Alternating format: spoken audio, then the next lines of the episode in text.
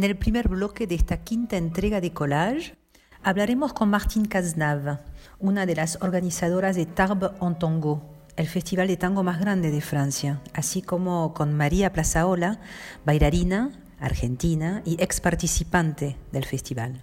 En el segundo bloque, los historiadores Christophe Giudicelli, francés, y Gabriel Di Meglio, argentino, nos hablarán de las fiestas nacionales, el 14 de julio de 1789, en el caso de Francia, y el 9 de julio de 1816, en Argentina.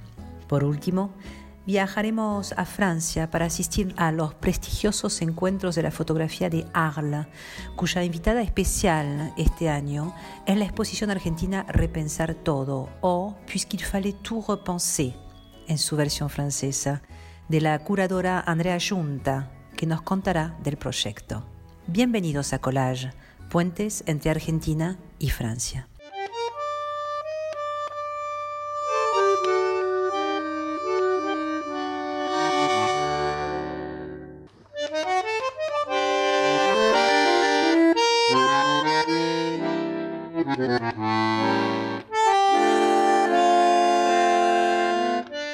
Del 18 al 21 de agosto próximo, a pesar de todas las restricciones y la ya naturalizada a veces falta de cuerpos que se tocan, bailan y se entrelazan al sonido de la música, tomará lugar Tarbes en Tango 2021, el Festival de Tango francés de y en Tarbes, un pueblo de los Altos Pirineos de unos 45.000 habitantes, conocido también y entre otras cosas por su aire puro y sus estaciones termales.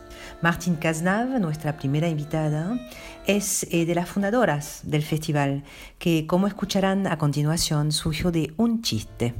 Bailarina de tango y bandoneonista, Martín es parte del equipo de programadores artísticos del festival.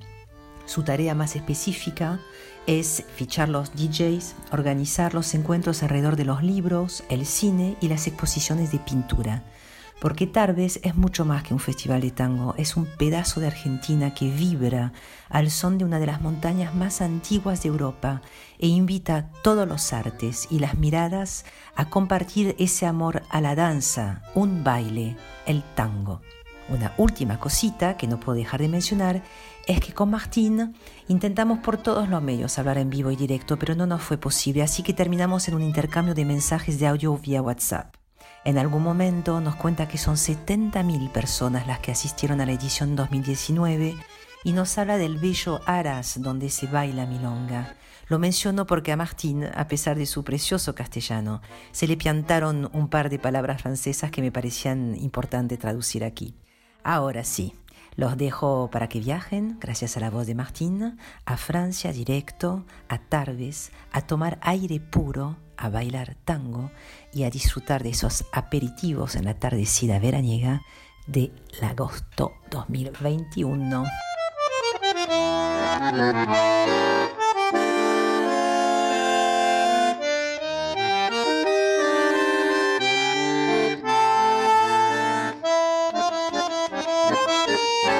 Hola Martín y muchas gracias por recibirnos en esa linda ciudad de Tarbes donde el aire es fresco y sano de los Pirineos. Mi primera pregunta es muy simple. Contanos cómo nació este festival de tango, este traer el sur del continente americano al sur de Francia. ¿Cómo fue? Hola Ana, gracias, eh, muchas gracias para invitarnos a compartir este momento de hablar del nacimiento de este festival.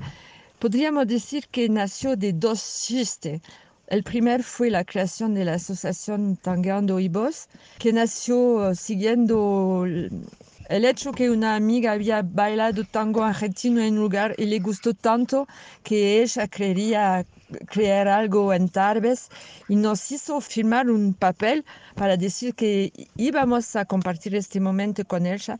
La asociación nació de esta manera y después el festival fue otro chiste de amigo de amigo una persona que trabajaba en el ayuntamiento de Tarbes quería hacer un pequeño festival y fue de esta manera que, hicimos el primer festival de Tarbes en 1998 invitando dos maestros eh, de los grandes, Pablo Verón y Victoria Beira, y Leo Calvelli y Eugenia Viras por los maestros. Hicimos uh, milonga, clases y había también uh, para, para hacernos bailar el trío argentino en cual tocaba Marcelo Mercadante, que ahora es un maestro de, de bandoneón uh, famoso que, que vive en Barcelona. Así fue. Todo eso es posible porque el ayuntamiento, la oficina de turismo, son parte de la organización de Tarmantango con la asociación Tango y Voz.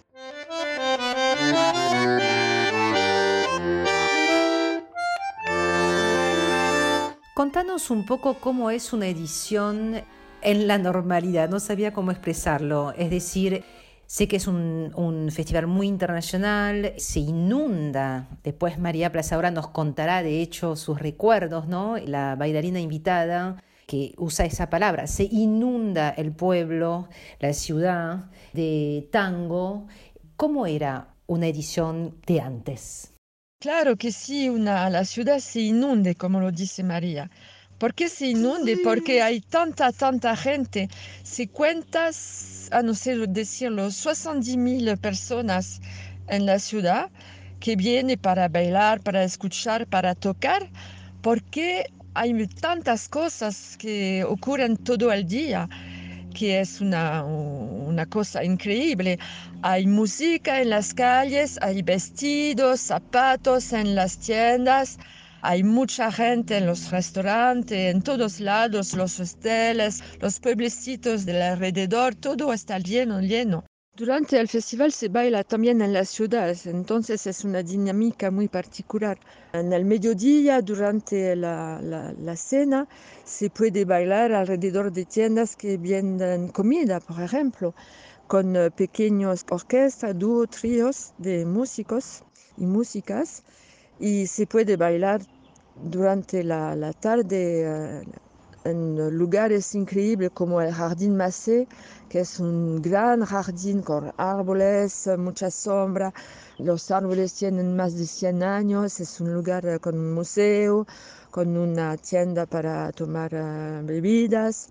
Adelante del de, ayuntamiento hay una carpa, es un lugar también muy bonito y el lugar magistral es, María va a hablar de este lugar, es un mercado construido con, uh, con técnica Eiffel. Es un lugar grandísimo donde se puede poner como una arena de, de 1500 personas y el baile, la milonga puede puede permitir la, hasta casi mil personas en, en, en, el centro. Es un lugar totalmente increíble. Durante todo este tiempo hay los aperitivos tangos, es un momento importante. Varios bares pueden eh, permitir um, tomar aperitivo y durante este momento la gente baila, la gente de Tarbes mira, mira. Y la gente que viene al festival viene del mundo entero, porque hay uh, japoneses, coreanos, canadianas, vienen de Australia también, hay muchos españoles de, de toda Europa, de, de, Rusia. Es un momento mm, increíble, increíble, no se puede decir.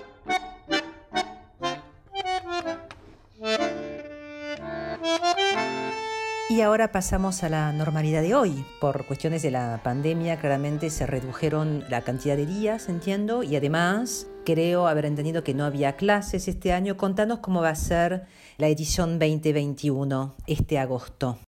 El año pasado no fue, fue una pena, pero es así. La pandemia es así y este año hicimos casi cinco programas, eh, normal, paranormal, menos reducido a dos días y ahora estamos para cuatro días sin clases de, de, tango porque mm, en este momento no podemos hacerlo, no sabemos lo que pasará en agosto, pero ahora es así. Y entonces en cuatro días hemos reducido también los lugares y cambiado de lugares porque no estaba posible de, recorrer tanta gente en un mismo lugar. Entonces tenemos el Jardín Massé siempre y vamos a hacer muchísimas cosas en el Jardín Massé. Y otro lugar que es un lugar muy particular, no sé cómo se dice en español, en castellano, es el Aja, Aja Nacional. Es un lugar, un ganadero de, de caballos y hay un, lugares también con árboles magníficos porque en Tarbes, que es cerca de los Pirineos, muy fresco, puede hacer mucho calor también. Y vamos a hacer las milongas en este lugar, dos milongas, una por la, la tarde y una por la noche, con orquesta también por la noche. El otro lugar, el Jardín Macé, vamos a tener varios uh, conciertos sentados, sin baile, y conferencia de, de varios um, momentos, uno sobre uh, un, un, libro que un señor está escribiendo, un otro para hacer un, un homenaje a Piazzolla, y el tercero es un pequeño espectáculo con una chica que hace marionetas y ventriloquio, no sé cómo se dice tampoco. Y después de eso habrá todavía algunos uh, aperitivos tangos, pero no, no, no, tanto que los años pasados. Y habrá también uh, los conciertos de la noche y un espectáculo, un, un solo espectáculo el sábado por la noche en, en el Teatro de la Ciudad, que es un pequeño teatro tipo Teatro Colón, pero reducido de, de tantas veces. Es así la vida.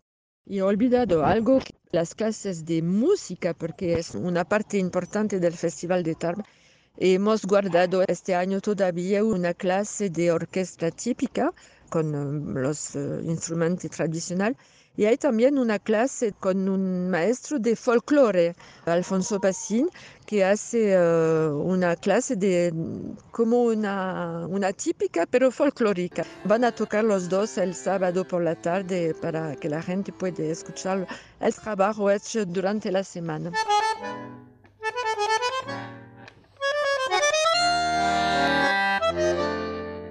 Por último, me gustaría que nos contaras una escena, un recuerdo, una imagen, algún recuerdo específico que te haya quedado en la memoria de todos los recuerdos que debes tener por haber participado a tantos festivales, pero alguna sí, una pinturita para hacernos viajar al festival. Claro que es difícil de elegir un momento con 25 años de festival de Tarbes en tango, que es una, una, locura. Pero me gusta la idea de compartir con María, que, que será con vos, un doble momento porque Michel, el organizador también de, del festival, me contó un día que cuando Gabito falleció, él habló con una vendedora en una tienda de, este, de, de, lo que había ocurrido y ella le contó que había llorado cuando ella había, había, aprendido esta cosa triste es para decir que cuando hablamos de la locura de Tarbes, estaba para todos, todos un momento muy raro. Y para mí fue también un momento impresionante porque el año siguiente hicimos un homenaje a Gabito y yo estaba con mi computadora en el medio de la, Halle Marcadieu, que es una, un, el mercado, un lugar inmenso, y había trabajado una, una pequeña video de Gabito bailando con María y pasó tanto tiempo con ellos adelanto de mis ojos y para hacer como una, una proyección en, en esta inmensa sala y fue un momento increíble porque estaba así y podría haber tantos otros momentos. Gracias, gracias, gracias a todos.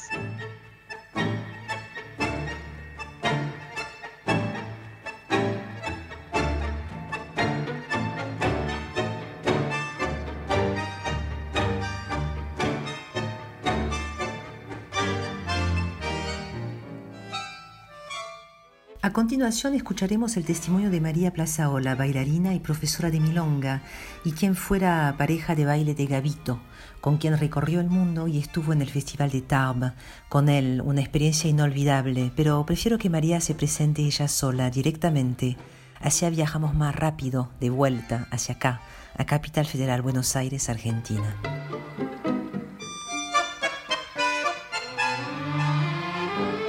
Hola María, ¿qué tal? ¿Cómo estás? Muchas gracias por tomarte el tiempo de responder a un par de preguntas nuestras. Tengo entendida que fuiste al Festival Internacional de Tango de Tarbes hace unos años atrás y me gustaría que primero te presentaras rapidito y después nos contaras en qué circunstancias y cómo llegaste a Tarbes, con quién. Hola, mi nombre es María Plazaola, soy bailarina y dicto clases de tango hace mucho tiempo ya, más de 25 años. Y estuve en el Festival de TAR en dos ocasiones hace mucho tiempo también, no recuerdo si 2002, 2003 o 2003, 2004. Esos dos veranos estuve eh, en el sur como invitada, como maestra y bailarina con mi compañero en ese momento que era Carlos Gavito. Somos una de las parejas del festival, de maestros del festival. Éramos seis o siete parejas, no recuerdo, de maestros y bailarines.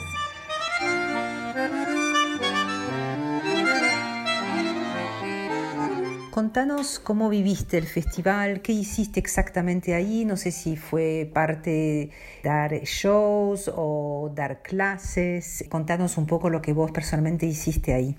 Recuerdo que el primer año estuvimos en un hotel que era como alejado, digamos, un hotel más sobre la ruta, entonces este, nos tenían que trasladar ellos este, para cada clase, entonces pude como vivir menos la, situación del festival. Pero el segundo año fue mucho más lindo porque el hotel estaba como en el centro de una plaza. Me acuerdo que era todo un piso de, como muy em, empedrado y con una fuente. Estaba como el hotel en pleno centro y entonces podíamos caminar todo el tiempo por la ciudad y vivir mucho más eh, la ciudad. Así que fue mucho más de compartir con la gente, mucho más lindo poder estar ahí. Mi recuerdo es de, de mucho calor, agosto, sur de Francia, ¿no? muchísimo calor y un festival sucediendo en toda la ciudad. O sea, mi recuerdo era que no era un lugar muy, muy grande y que mucha gente estaba participando, como si fuera que toda la ciudad está inundada de este, de este festival, porque la gente bailaba en la calle, había milongas durante el día, eh, durante la tarde en la calle, con DJs, con musicalizadores invitados especialmente para estos eventos. Entonces era muy lindo porque yendo de una clase a otra, saliendo de un lugar a otro, estaba como toda la atmósfera del festival sucediendo al mismo tiempo, eh, la gente en la calle bailando, tomando algo, una situación muy, muy agradable, mucha gente también de España y de todo el mundo encontrándonos ahí. Mi recuerdo es que nada, al volver el segundo año, ¿no? siempre es lindo volver a un lugar y había como volver a encontrarme con la gente del año anterior. Y también tengo el recuerdo de una tarde entera, creo que supongo que era el cierre del festival, el último día, en un espacio muy muy grande, una milonga que duró todo el día, con empanadas, con un asado, con alguna situación como argentina en ese lugar durante todo el día, la gente de fiesta bailando y ya despidiéndose.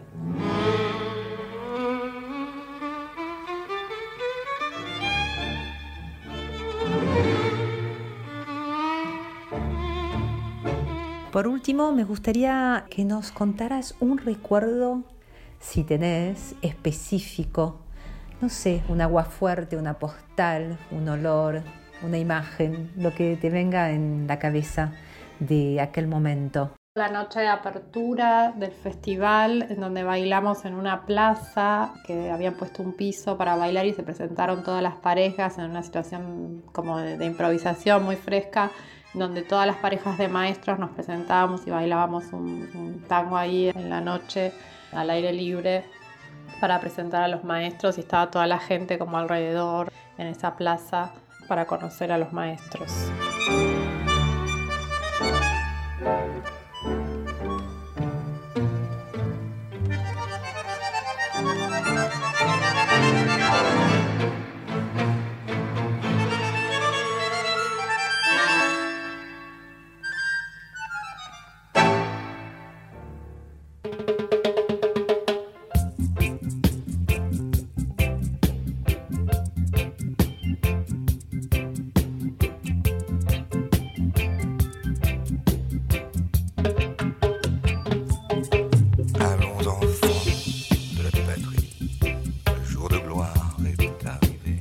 14 de julio de mi infancia eran días especiales, diferentes del resto de los días del verano, y sin embargo año tras año repetíamos un mismo ritual.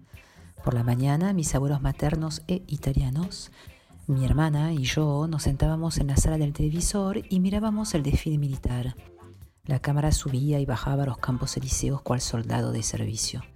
Hacia el final, luego de la Legión extranjera, creo recordar, los aviones pintaban el cielo de París de azul, rojo y blanco mientras el presidente de turno, Giscard d'Estaing, Chirac o Mitterrand, hubo más presidentes después, la tradición siguió y sigue, pero sin mí frente al televisor, levantaba la mano para hacer el saludo militar y solemnemente se entonaba la marsellesa. Luego a la noche nos vestíamos de fiesta y salíamos a la plaza para ver los fuegos artificiales. Y eso sí que era una fiesta, pura magia. Algunos adultos luego iban a bailar al bal de pompier, baile que tomaba lugar en las estaciones de bomberos, pero a esa tradición yo personalmente nunca llegué. De más grande me perdí en la biografía de Stefan Zweig, de Marie Antoinette, o con el musical Les Miserables, que no tiene nada que ver con el 14 de julio, pero bueno, sí con la revolución. Y así, con el pasar de los años, fueron llegando a mi vida las invitaciones a las embajadas francesas de los países donde residía, los locros del 9 de julio con mis amigos argentinos hasta el momento en que fui a ver a mis propios hijos que actuaban en la escuela pública del barrio con la casa de Tucumán pintada por ellos mismos en su clase de plástica. Pero por suerte en Collage tan solo soy una voz que cede la palabra a dos historiadores que seguramente lamentarán mi falta de conocimiento histórico y pondrán para ustedes, nuestros oyentes, un poco de seriedad al asunto de nuestras fiestas nacionales respectivas. Gabriel Di Meglio y Christophe Giudicelli, muchísimas gracias a ambos por aceptar nuestra invitación y compartir sus conocimientos.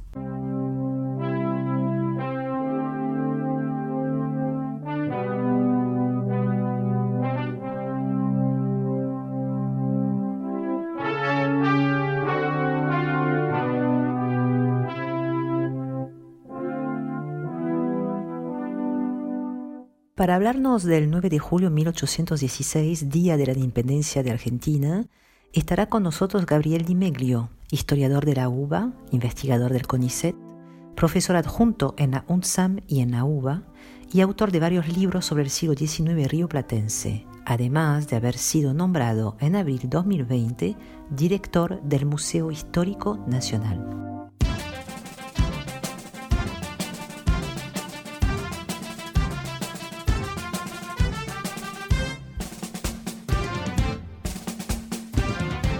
Hola Gabriel, muchísimas gracias por recibirnos, tomarte el tiempo para contarnos un poco qué es el 9 de julio de 1816 en la Argentina.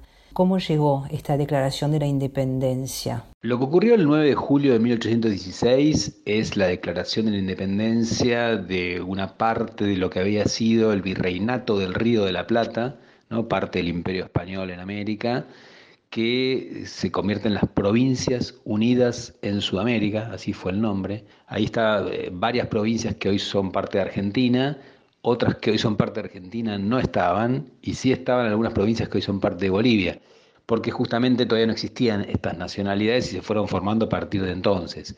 Pero Argentina toma el 9 de julio como su fecha de independencia. A partir de entonces comienza eh, a ser una fecha muy importante junto con otra que es anterior, que es la del 25 de mayo de 1810, que es el inicio de la revolución que lleva a la independencia. Los seis años de diferencia entre 1810 y 1816 es porque en 1810 el proyecto de los revolucionarios no era necesariamente independizarse, crear un país nuevo, esto solo lo quería una pequeña minoría, la mayoría de los revolucionarios lo que quería era lograr la autonomía dentro del imperio español, es decir, no depender más de España, de elegir a sus propias autoridades, manejar la, economía, pero eso no era incompatible como conseguir siendo parte de, la monarquía, tener el rey y bueno, que todos los territorios fueran iguales entre sí, ¿no? una especie de monarquía federal.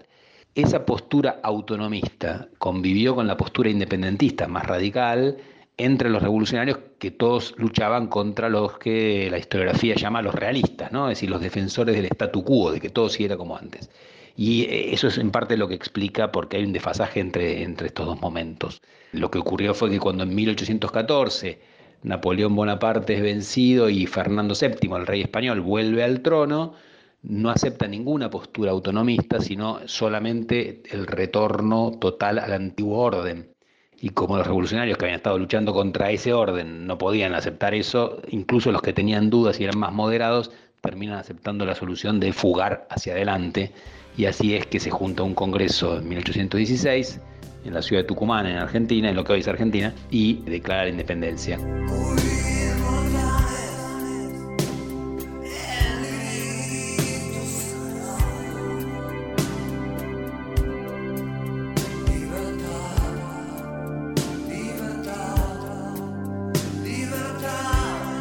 Dado que Collage, nuestro podcast mensual, es una suerte de puente entre Argentina y Francia, me gustaría que nos dijeras un poco cuánta influencia tuvo la Revolución Francesa en los acontecimientos argentinos, si es que la tuvo. La Revolución Francesa fue muy importante para las revoluciones hispanoamericanas.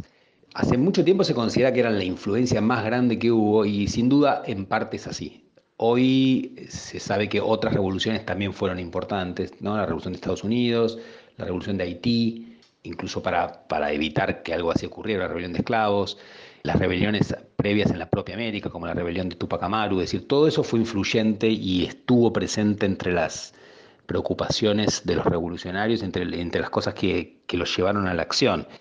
En el caso concreto del Río de la Plata, por ejemplo, incluso varios nombres de los gobiernos tomaron nombres de la Revolución Francesa. El primer congreso que se reunió en 1813 se llamó Asamblea y no Congreso, en función de la Asamblea Francesa.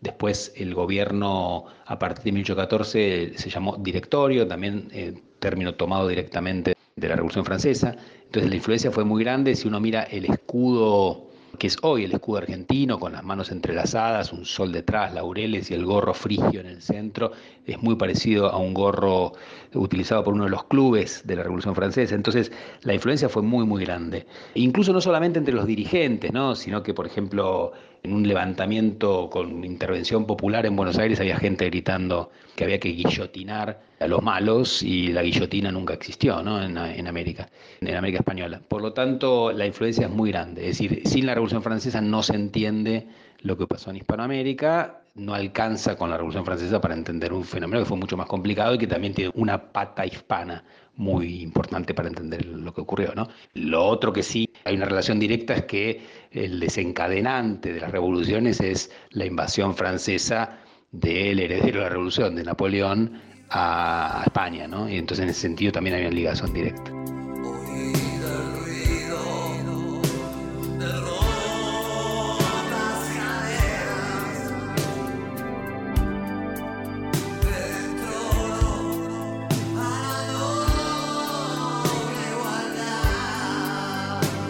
En Argentina, Gabriel, ¿hay alguna tradición específica que se sigue a través de la historia para recordar, conmemorar, homenajear a ese día de la independencia, ya sea a nivel cultural, gastronómico?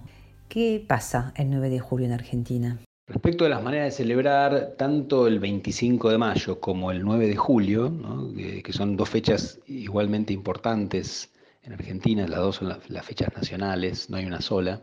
Tienen alguna diferencia en que el 25 de mayo de 1810 fue en Buenos Aires y el 9 de julio de 1816 en Tucumán, entonces a veces en el 9 de julio se enfatiza más, digamos, el carácter del interior del país. Pero a, nivel de celebración, como son fechas frías el 9 de julio acá es el pleno invierno, en general se comen comidas tradicionales como el locro, ¿no? Eh, maíz blanco y choclo pedazos de carne, chorizo, una suerte de guiso muy sabroso y muy contundente. Y también se comen pastelitos, que son como membrillo o dulce de batata rodeado de masa frita, que es una tradición que viene de la colonia. Se toma chocolate caliente también, que alude al, a la época colonial. Tradiciones antiguas, digamos. Eso es lo que en general se hace. Anteriormente los desfiles eran importantes, hoy en día casi no. Hubo un retorno de esas celebraciones más masivas en el 2010 sobre todo, pero no, no, es lo mismo que en otros tiempos. Sí, por supuesto, los chicos que van a la escuela tienen sus actos y son dos fechas centrales de la, siguen siendo, ¿no? de la organización de la conmemoración patria.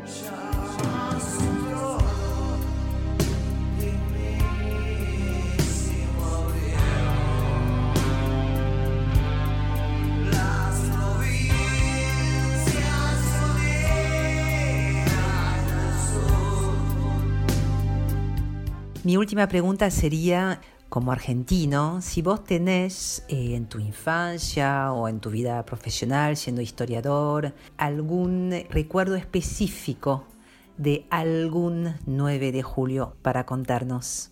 De los 9 de julio tengo muchos recuerdos escolares, porque los actos escolares siempre eran muy importantes, eh, sobre todo eso, y de adultos y ya como historiador pude ir con algunos colegas historiadores de otros países a Tucumán como parte de un proyecto en el que estaba, investigo la, justamente el periodo de las independencias hispanoamericanas, y fuimos a, Tucumán a la celebración del 2016 y fue muy interesante estar ahí. Sobre todo la parte más de celebración callejera, en Tucumán siempre es una fecha obviamente absolutamente central y, fue muy lindo, la verdad que lo disfrutamos.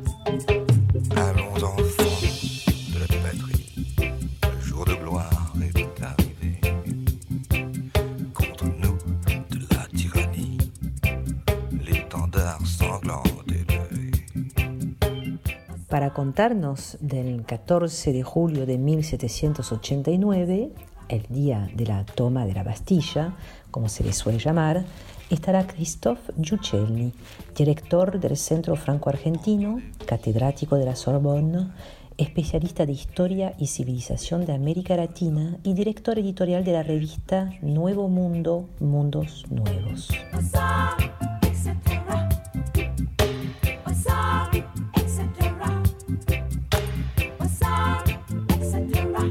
Hola Christophe y gracias por tomarte el tiempo de responder a unas preguntas sobre la fiesta nacional francesa, el 14 de julio de 1789. Quisiera saber primero si me puedes contar qué fue el 14 de julio en Francia, como una breve reseña histórica. ¿Qué pasó ese día? ¿Qué pasó el 14 de julio de 1789? Es una buena pregunta. Digamos que ese día París no era una fiesta, los barrios populares, el centro de París, el Faubourg Saint-Antoine en particular, se habían armado porque se había difundido un rumor según el cual el rey Luis XVI estaba a punto de terminar con los estados generales eh, reunidos en Versalles, eh, que ya cuestionaban la monarquía absoluta. Se pasearon por la ciudad y cuando la insurrección popular llegó a la cárcel de la Bastille, la tropa disparó, matando a, varios, a varias personas. Eso causó el asalto final. Los soldados fueron masacrados, no me acuerdo si era un sargento, el oficial, digamos, que mandaba, fue decapitado y pasearon su cabeza en una, en una pica, iniciando una, una, costumbre que después se hizo bastante masiva, ¿no? De modo que lo que había sido el símbolo del, del, arbitrario, de la monarquía absoluta, la, esa cárcel, eh, cayó en manos del pueblo. Esto, bueno, más allá del símbolo, fue un acontecimiento realmente muy importante a nivel práctico, ¿no?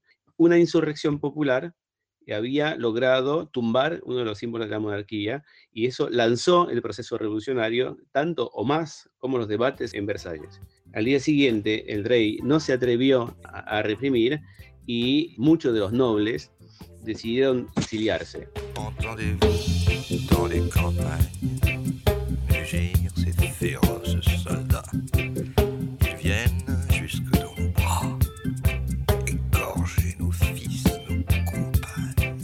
Suele desarrollarse en Francia el 14 de julio? ¿Hay algunas tradiciones específicas para esta fecha, ya sea a nivel, digamos, del Estado, a nivel gastronómico, no sé? ¿Cómo se desarrolla la fiesta nacional en Francia en general? El 14 de julio en Francia es un feriado y además es un feriado de verano, lo cual eh, hace más fácil una serie de cosas. Desde 1880 es la fiesta nacional por antonomasia, con una fuerte impronta del Estado. En lo simbólico estamos muy lejos del 14 de julio original de la insurrección popular. Ahí se mezclan dos, dimensiones. Eh, primero una dimensión, una fuerte dimensión del Estado, eh, una dimensión militar o militarista, dirían algunos, con un desfile muy importante, los Campos Elíseos, ahí desfilan todas las armas, los pilotos de la patrulla de Francia sobrevuelan París haciendo looping y demás, y están reunidos todos los elementos de ese tipo de, ese tipo de, celebraciones. El presidente, jefe del ejército formado con los principales generales y algún invitado de, alguna nación aliada, por lo general democrática. Todo esto, por supuesto, retransmitido por la radio, por la televisión, con alguna marcha militar. El segundo aspecto tradicional es más festivo, se organiza una, una, serie de fiestas, en particular el tradicional baile de los bomberos en los cuarteles de los bomberos y también los fuegos artificiales que se tiran en la mayoría de los 36.000 municipios que cuenta el país. En Francia se, se, gasta una fortuna en pólvora el 14 de julio. Amour sacré de la patrie. Conduit, soutient son brave vengeur, liberté, liberté chérie. Combat avec des défenseurs. ¿Vos tenés algún recuerdo personal de algún 14 de julio? en particular que te haya marcado y quizás te haya marcado de una forma que hizo que vos fueras historiador. No sé, eso ya es imaginario mío, pero bueno, quizás eso pasó. ¿Nos contás? Un recuerdo del 14 de julio que me haya marcado, sí, pero como historiador no. Lo que recuerdo perfectamente es una, una frustración de niño cuando mis padres se equivocaban, y se equivocaron varias veces, se equivocaban de fecha, porque en Francia los fuegos artificiales se tiran el 13 o el 14 de julio, dependiendo de las ciudades. Y varias veces se equivocaron. Y vamos a Bastia, en Córcega, a ver los fuegos artificiales sobre el puerto, sobre el mar, y llegamos al día siguiente o al día anterior, y bueno, nos perdíamos los fuegos artificiales. Esto sería el recuerdo más fuerte, ¿no? Como historiador nunca me gustó esta fecha, es una, es una fecha fosilizada, patriotera, sacada precisamente de su contexto histórico. Bueno, últimamente me reconcilié con, con, la fecha después de leer el libro excelente del, del, novelista Eric Villard, que se llama sencillamente 14 juillet, donde reconstruye en, en, parte a partir de los, de los, archivos municipales el día del 14 de julio, siguiendo la trayectoria vital de varios de sus protagonistas.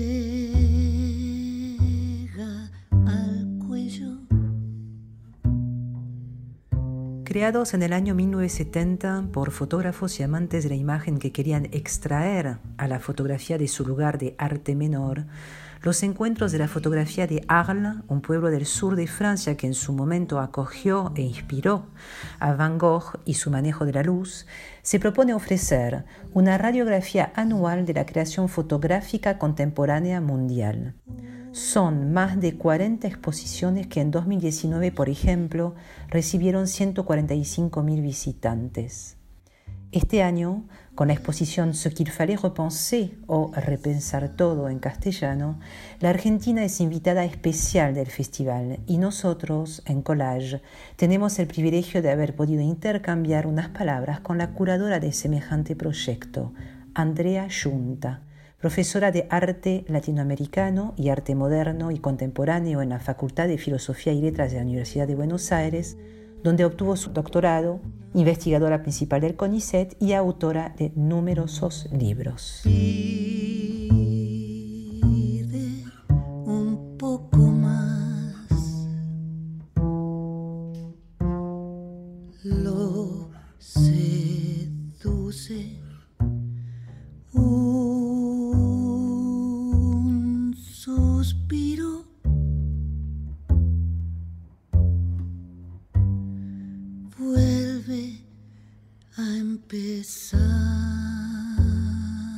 Hola Andrea, ¿cómo estás? Muchísimas gracias por tomarte el tiempo de responder a las preguntas de Collage.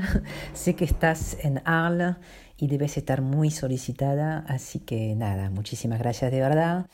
Mi pregunta número uno es que en un artículo de la revista de arte Madrid Art Process encontré esta descripción de los encuentros de fotografía de Arles que me pareció muy atinada.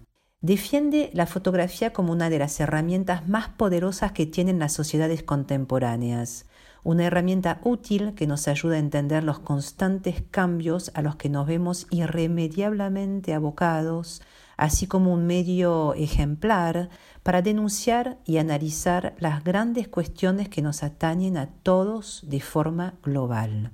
No sé si estarás de acuerdo con esta cita, pero ¿por qué elegiste exclusivamente la fotografía como expresión artística para repensar todo, ¿no? Esta exposición cuyo título es en castellano Repensar todo. ¿Cómo surge este proyecto? Contanos un poco de eso. Un gusto primero estar aquí con ustedes, contarte un poco del proyecto que ha estado inmerso en el contexto de crisis, aislamiento, pandemia, pero que en verdad empezó antes, antes de la pandemia. Empezó en 2019 cuando Florencia Giordano Brown me invitó a curar una exposición en la cual partíamos, por supuesto, de muchos de los artistas de su galería, que es una galería especializada en fotografía. Por eso pienso que gran parte de las obras son fotografía, pero no todas. Y tampoco es la fotografía mi objeto, digamos, de investigación central, sino que las poéticas se manifiestan ellas a través de la fotografía, del video, de la pintura o de las muchas posibilidades que nos ofrecen hoy los lenguajes del arte.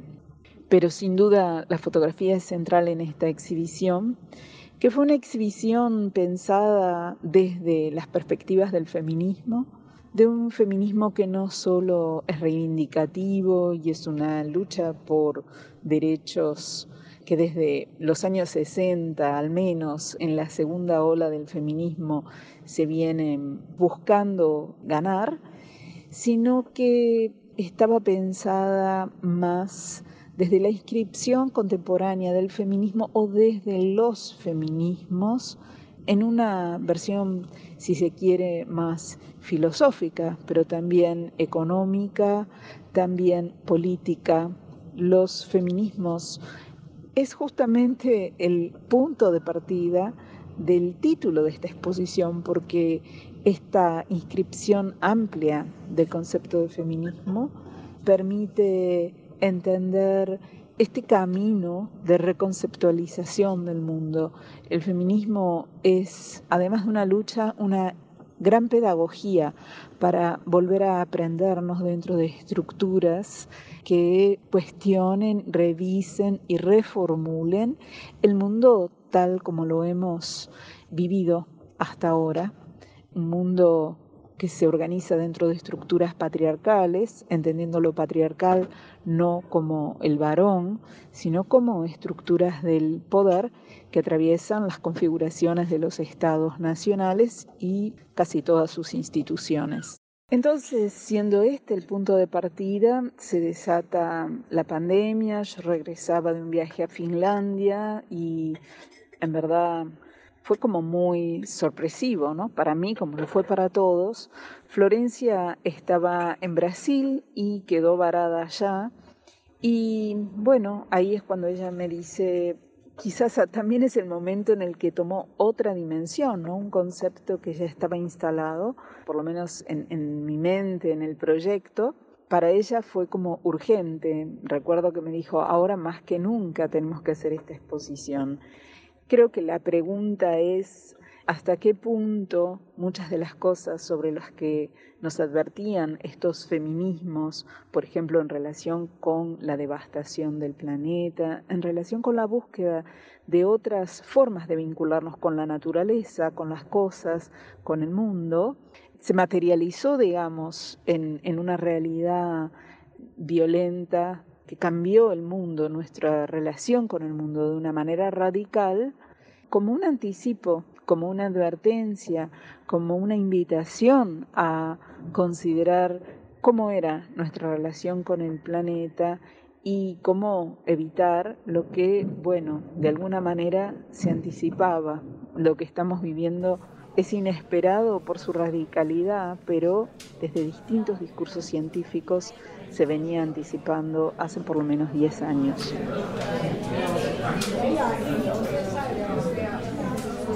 ¿Cuál fue el recorrido de la exposición desde su estreno virtual en 2020 en la Galería de Arte Rolf Art de Buenos Aires hasta su participación en el encuentro de Arles? Bueno, la exposición, como tú probablemente sabes, se inauguró en forma virtual porque con la pandemia, el aislamiento, al mismo tiempo que yo estaba curando la Bienal del Mercosur y que también decidimos pasarla a un soporte virtual, pensar todo de nuevo nos dio la posibilidad de investigar realmente cuáles eran las potencialidades, las opciones, las variables que nos ofrecía este universo virtual que venía anunciándose. El giro tecnológico venía anunciándose, pero la pandemia y el aislamiento aceleraron radicalmente este giro, ¿no? Entonces, la exposición nos permitió verdaderamente investigar una cantidad de sitios, de museos, de galerías y empezar a hacer nuestras opciones. Como fue el viaje de Buenos Aires a Ars, realmente es un viaje cuyo motor, motor dentro y fuera de borda, fue Florencia realmente para mí, que estaba en medio de una bienal, de mis clases, de la pandemia que afectó profundamente a mi familia, era como imposible pensar esto, ¿no? Así que, bueno, seguía Florencia, su ímpetu, su imaginación, su entusiasmo y su extraordinaria capacidad de trabajo y un trabajo delicado, minucioso, perfeccionista, súper profesional. Verdaderamente un placer, creo que hicimos un muy buen equipo.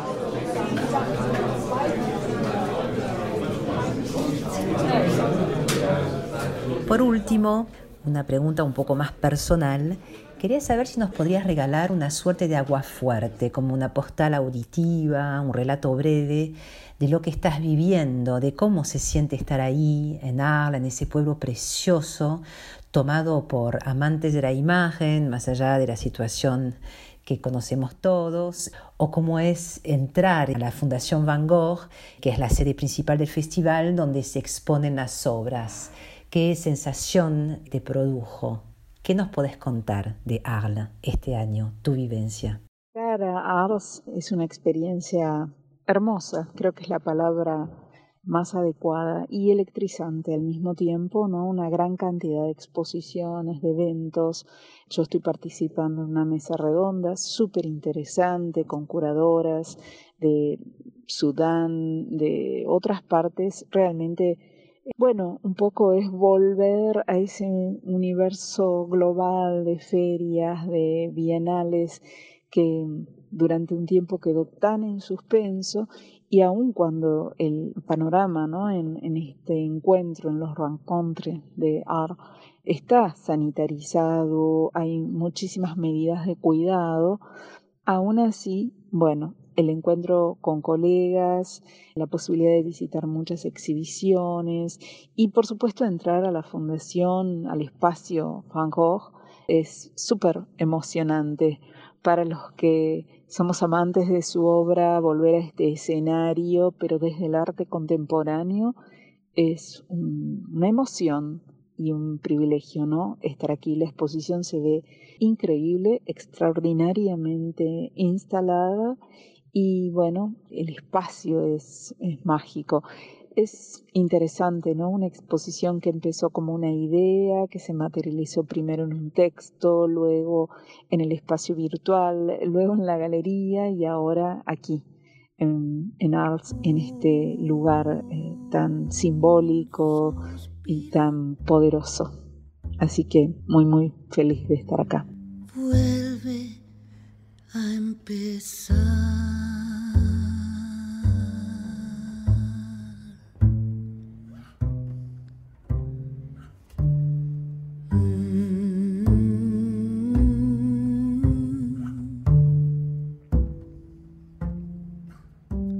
como siempre nos vamos con algo de música. En esta oportunidad escucharemos a Vanessa Paradis y M que cantan La Seine, el río Sena.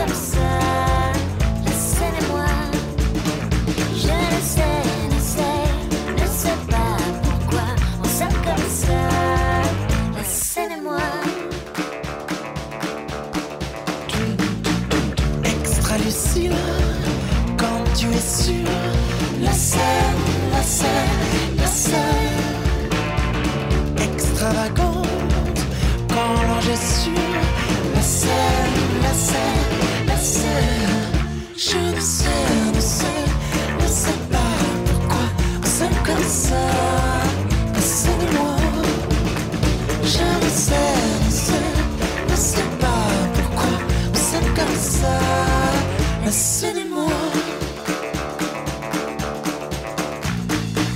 Sur le pont des arts, mon cœur vacille entre les eaux. L'air est si bon, cet air si pur. Je le respire, nos reflets penchés sur ce pont.